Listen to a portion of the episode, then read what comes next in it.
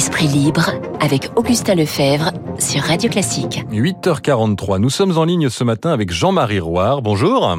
Bonjour. Vous êtes romancier, essayiste et académicien. Vous venez de publier chez Bouquin Ce pays des hommes sans Dieu. Première question, est-ce que le Conseil constitutionnel a pris euh, une bonne décision hier en autorisant euh, quasiment l'intégralité euh, de la loi sur la gestion de l'épidémie, notamment l'extension du pass sanitaire, Jean-Marie Roire? Oui, je crois que les, sages ont, montré beaucoup de sagesse, ce qui est normal. Mais plus généralement, moi, j'aurais préféré euh, carrément qu'on, que ce soit, ça devienne obligatoire, qu'il y ait une obligation. Mais une obligation sans sanction.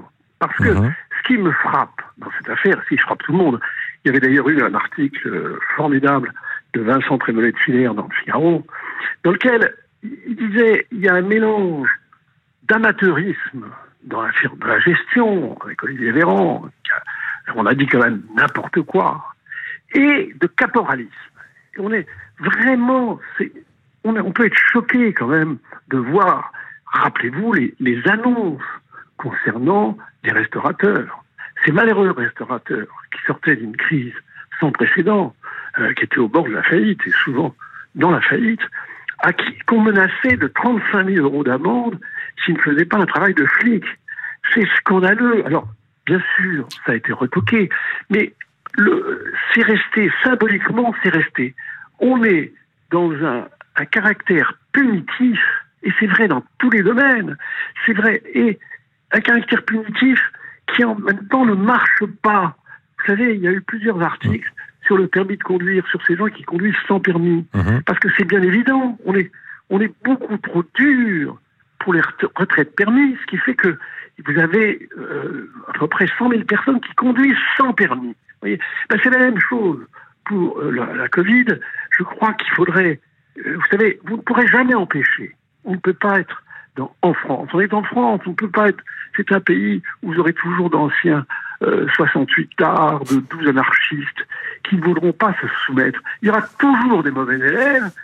Il faut le respecter. Il faut accepter qu'on ne peut pas tout diriger surtout quand on ne dirige pas grand-chose. Voilà, c'est ça qui est effroyable. Jean-Marie Roire, là, euh, 4 Français sur 10 euh, sont contre cette vaccination, euh, sont cette vaccination obligatoire. Euh, est-ce que vous ne craignez pas que ces, ces 4 Français sur 10 euh, descendent dans la rue si jamais le gouvernement décide de cette mesure?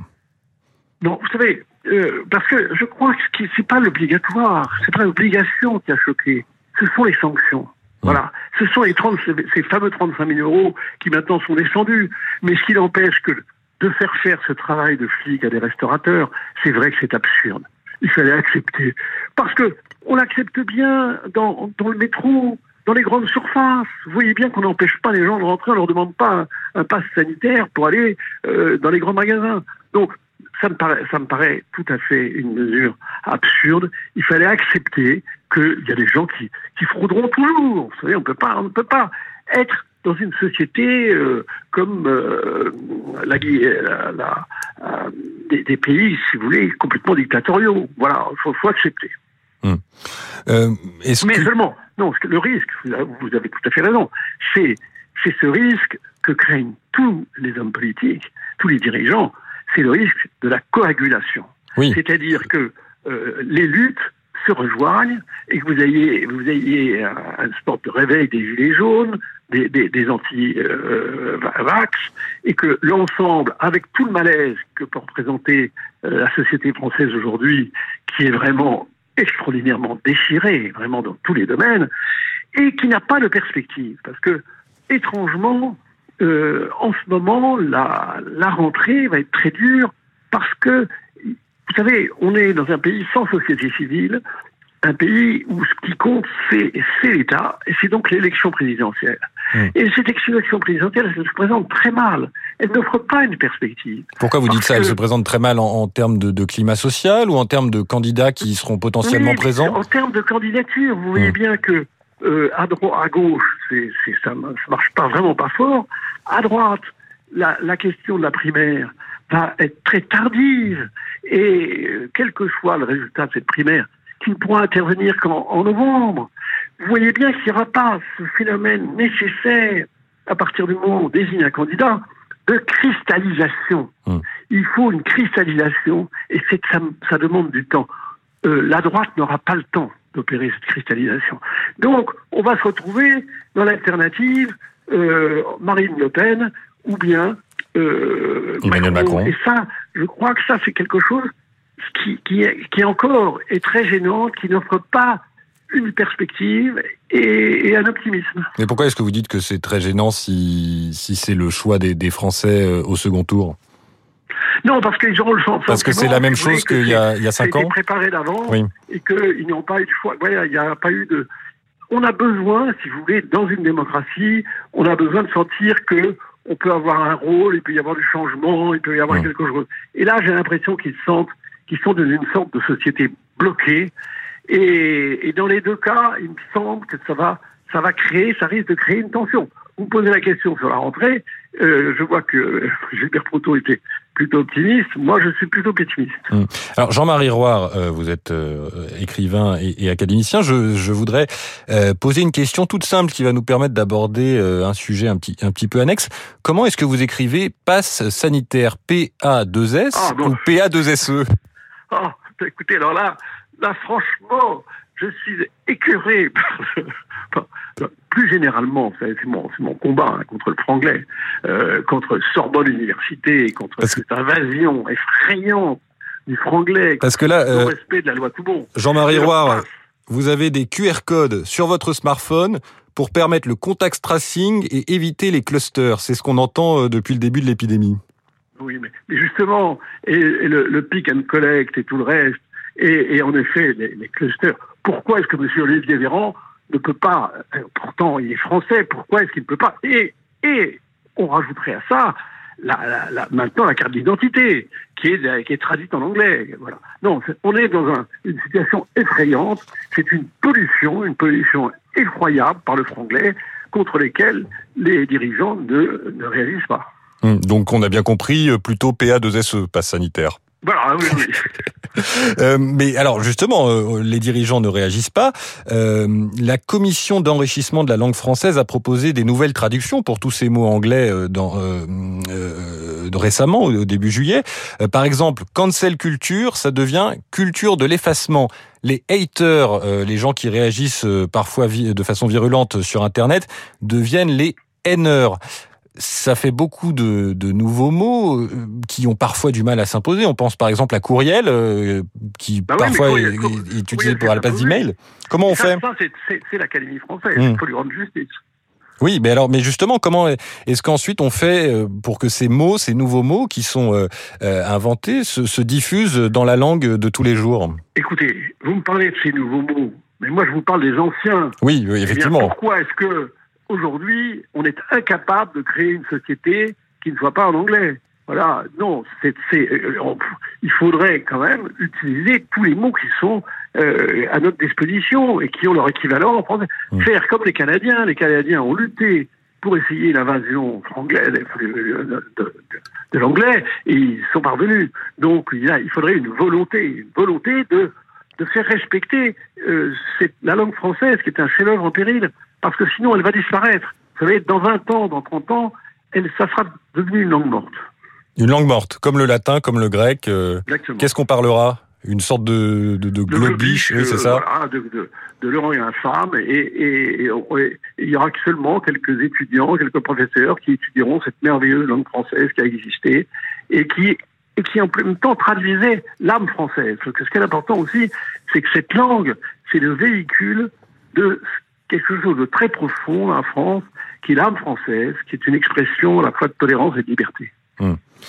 Euh, on voit bien comme ça fait écho ces problèmes de langue aux problématiques euh, sociales que qu'on évoquait en, début de, de cet entretien, Jean-Marie Roire. Oui, bien sûr. Euh, justement, la, la langue, euh, il y a une histoire incroyable dont nous parlait euh, hier Victoire Fort euh, dans sa revue de presse. Euh, c'est un article du Monde daté d'hier. la réapparition de milliers de feuillets inédits de Louis-Ferdinand Céline. Alors, avant de vous demander votre avis, je voudrais qu'on écoute la voix si particulière de, de Céline. Il, il, il, raconte comment est-ce qu'il a écrit Voyage au bout de la nuit. Il explique que c'était pour des raisons financières. Écoutez. Je voyais qu'on y prendrait un petit intérêt, comme on, prend un intérêt à lire une nouvelle, une petite journal, et puis que, ayant vendu suffisamment, euh, de ce petit livre, Le voyage au bout de la nuit, eh ben, je retournerai à ma médecine tranquillement, avec un appartement qui, dont je n'aurais pas besoin de payer le terme. Parce qu'à ce moment-là, encore, on avait la hantise du terme. On ne l'a plus puisqu'on n'en paye plus. Mais enfin, euh, j'avais la hantise du terme euh, que j'avais hérité de mon enfance. J'ai toujours eu les gens hantés par le terme. alors voilà, c'était pour ma tranquillité que j'ai écrit Le voyage au bout de la nuit. La voix de Louis-Ferdinand Céline. Jean-Marie Roire, comment est-ce que vous accueillez cette nouvelle de la redécouverte de milliers de feuillets qu'on pensait perdus de l'écrivain? Oh bah Écoutez, comme tous les gens qui aiment la littérature, c'est un, un, formidable roman dans, chez un auteur qui est tellement romanesque. Hmm. Parce que vraiment, ce sont des milliers de pages. C'est vraiment, ça correspond quasiment à un mètre cube, hein, ce qu'on a retrouvé d'inédit.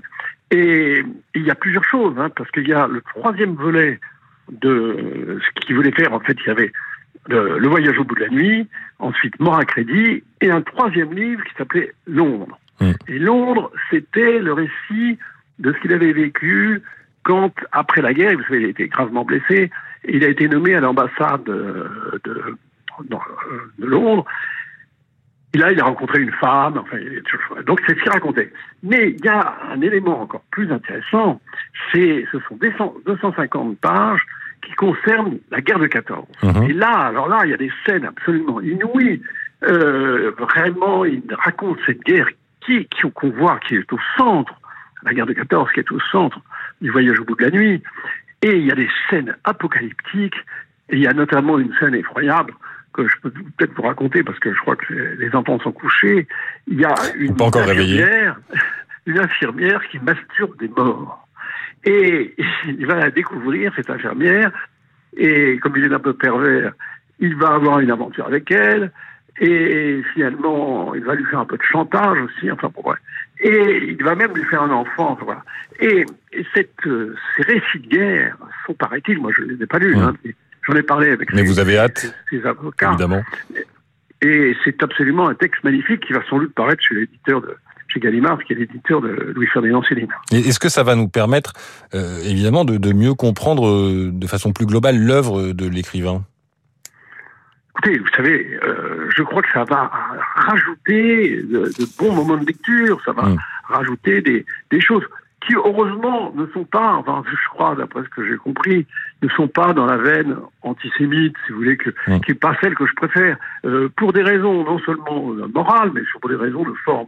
Je trouve que moi, ce que j'aime, c'est vraiment tout ce qui est dans la ligne du, euh, Voyage au bout de la nuit, que je trouve un, livre époustouflant, à la fois, bien sûr, dans le style, mais aussi dans, dans cette façon de, de, raconter les, les, les, les horreurs qu'on trouve un peu euh, chez un autre écrivain, chez, euh, chez Caput. Vous avez dans Caput, mm. euh, l'écrivain italien Malabarte.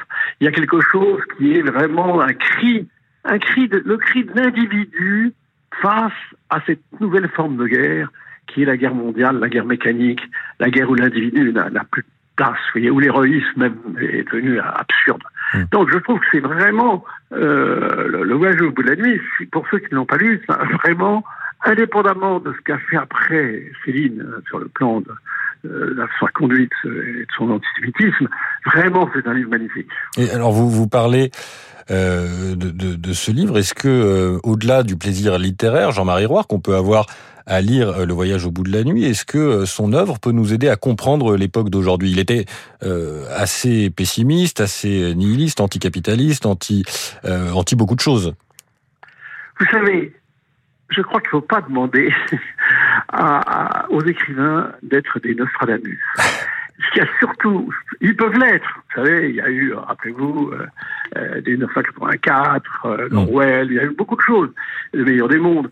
Non, qu'ils nous apprennent, déjà, c'est à nous comprendre, et ça c'est très très important, et à comprendre l'homme de tous les temps. C'est pour ça que euh, chaque livre, quelle que soit son époque, est éternel. Chateaubriand est éternel est-ce qui nous fait comprendre notre époque? Ben Oui, d'une certaine façon, la fin des mémoires d'outre-tombe nous fait comprendre notre époque. Parce que tous les grands écrivains ont filtré quelque chose, justement, d'éternel.